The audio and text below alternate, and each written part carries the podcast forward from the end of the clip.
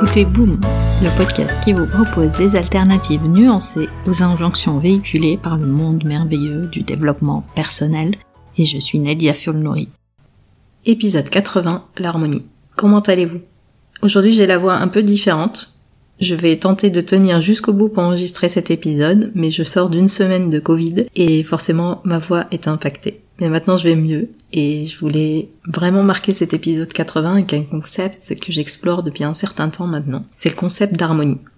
Dans le monde du développement personnel, on parle beaucoup de l'équilibre. D'ailleurs, je vous ai parlé dans l'épisode 73 du podcast du mythe de l'équilibre pro-perso et je suis allée vraiment détailler cet aspect-là de l'équilibre. Mais l'harmonie, selon moi, c'est cette capacité à prendre tous les aspects de votre vie et les accorder ensemble comme dans une musique ou comme dans une recette de cuisine, pour créer un tout cohérent. Et je dis bien cohérent, non pas parfait ou 100% équilibré. C'est faire mieux les choses en accord avec ce que vous voulez vraiment, en naviguant aussi les différentes options que va vous offrir la vie, tous les imprévus, toutes les choses que vous ne pouvez pas contrôler. C'est aussi faire des choix qui vont vous faciliter la vie. Donc l'harmonie, c'est une sorte de résultat c'est le résultat de la combinaison de petites choses que vous allez faire quotidiennement et qui vont vous amener à un endroit, un espace où il y a de l'équilibre, du calme, de la paix intérieure. Et d'ailleurs, tout le monde cherche et s'efforce à trouver cet équilibre, ce calme, cette paix intérieure, souvent sans y parvenir. Et il y a plusieurs raisons à cela, évidemment, mais là où l'équilibre va se focaliser sur ces sensations de conflit, de culpabilité, quand on choisit le concept d'harmonie, on va créer plus de fluidité et de simplicité dans le quotidien. Parce que pour moi, cette question d'équilibre me fait vraiment penser à une forme de comptabilité. Il faudrait accorder autant d'attention, de temps, d'énergie à tous les aspects d'une vie pour atteindre l'équilibre. Et à force de chercher cet équilibre, on va créer de la pression et du stress de façon pas forcément intentionnelle, mais du stress et de la pression quand même. C'est ce que j'appelle la roue de hamster de l'équilibre. Cette recherche du fameux équilibre commence, en général, lorsqu'on se sent stressé, débordé par le quotidien. En général, quand on est détendu, quand on a accès à une certaine paix intérieure, on va pas forcément se poser la question de l'équilibre. C'est les moments quand on se rend compte des tâches qui s'accumulent, de la fatigue. Et on va venir recréer une couche supplémentaire de stress quand on va se rendre compte justement qu'on a du mal à faire en sorte que chaque aspect du quotidien soit équilibré que le temps supplémentaire consacré au travail sera forcément imputé au sommeil, que l'énergie consacrée aux enfants ne sera plus au rendez-vous quand on veut traiter la pile de tâches administratives qui s'accumulent depuis six mois. D'un côté, on va s'auto-juger de ne pas être assez productif, productive, ou pire, on va se juger de notre paresse ou de notre manque d'élan. Et de l'autre côté, on va se sentir épuisé, débordé, stressé.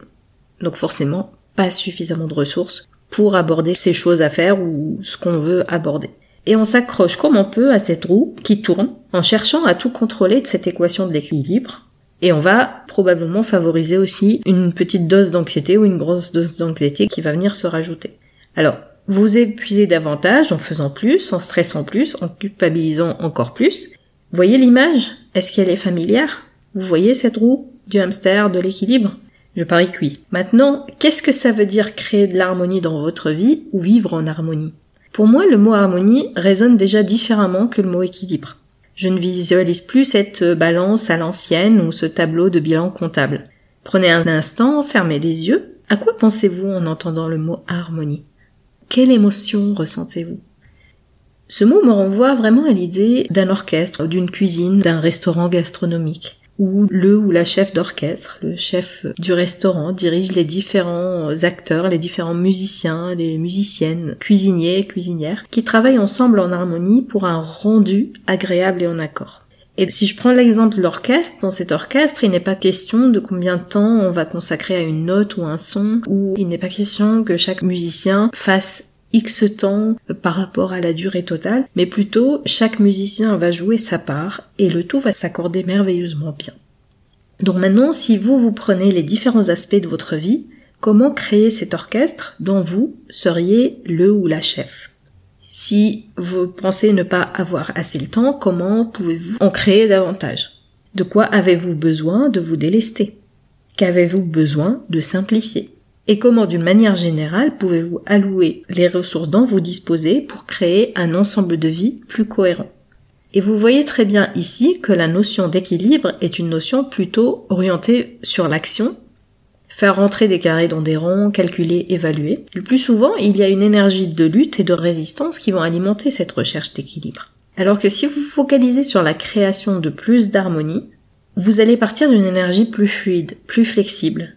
Vous allez plus penser à intégrer vos ressources dans votre contexte et ne pas forcer les choses, ne pas résister, ne pas être dans la lutte permanente. Parce que d'abord, l'harmonie est basée sur une intention de simplification. Toujours. D'accorder les différents aspects de la vie plutôt que de les opposer.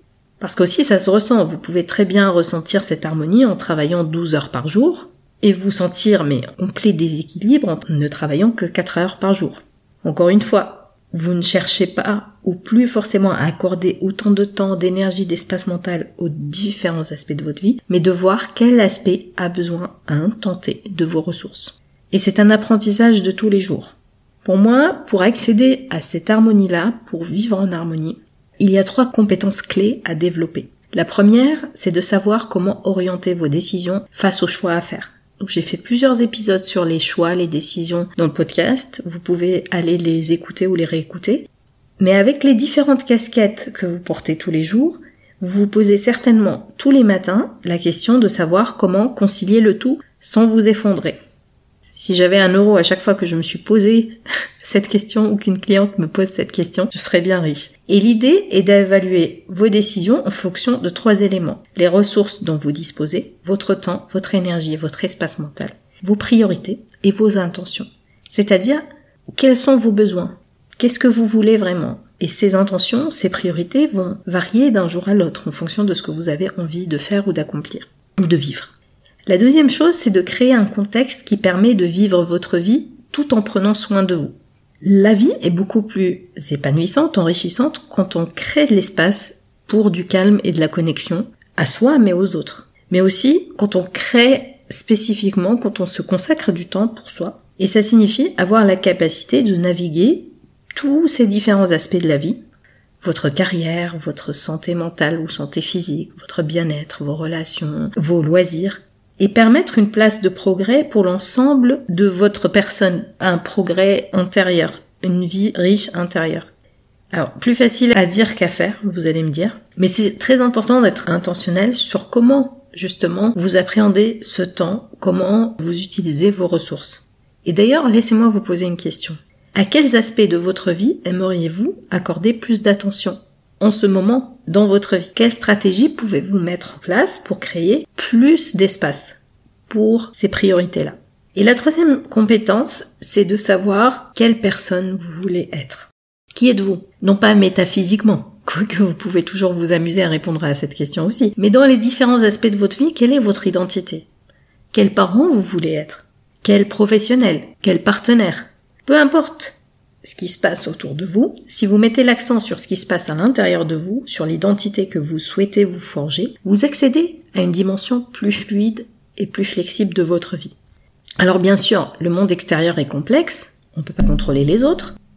Le système dans lequel nous évoluons chaque jour nous incite à cette forme de quête de la performance. On nous apprend depuis toute petite que notre valeur est liée à ce que nous accomplissons ou à ce que nous permettons d'accomplir coucou le patriarcat. Mais parfois, choisir de vivre les choses telles qu'elles se présentent dans le moment présent, en donnant la priorité à celles que vous voulez être vraiment, priorité au self-care, à la santé mentale, en apprenant à créer de la paix, la paix intérieure à tout moment, en vous connaissant vraiment. Quand vous comprenez ce qui vous fait du bien à vous, vous pouvez créer davantage d'harmonie. Et au contraire, quand vous savez ce que vous ne voulez pas, ou ce que vous ne voulez plus. Vous allez pouvoir faire des choix différents sans culpabilité et sans lutter. Voilà les amis, pour cet épisode sur l'harmonie, j'aimerais maintenant avoir votre avis et échanger avec vous sur ce que vous en pensez. Venez continuer la discussion sur Instagram ou envoyez-moi un mail, je serai ravie d'enrichir cette discussion avec vous. Tous les liens pour me contacter sont dans les notes de l'épisode. Pour conclure, rappelez-vous que ce n'est pas parce que vous appliquez les bonnes méthodes que le bonheur vous est dû. Vous retrouverez les notes et les liens vers les références citées dans l'épisode sur boom.sofrelab.com. Nous pouvons continuer la discussion. Vous pouvez me retrouver sur mes réseaux sociaux via nedia.sofrelab.com. Ah, juste une dernière chose. Je compte publier des épisodes supplémentaires en bonus de façon moins régulière. Le meilleur moyen de vous assurer de ne rater aucun épisode est de vous abonner sur la plateforme de votre choix pour recevoir une notification à chaque fois que je mets en ligne un épisode. Et si ce podcast résonne en vous, vous avez plusieurs moyens de le soutenir, juste en en parlant autour de vous, en le partageant sur vos réseaux sociaux ou en mettant 5 étoiles sur Apple Podcast et un petit commentaire. Ça fait toujours plaisir. Un grand merci pour votre soutien et à très vite sur Boom.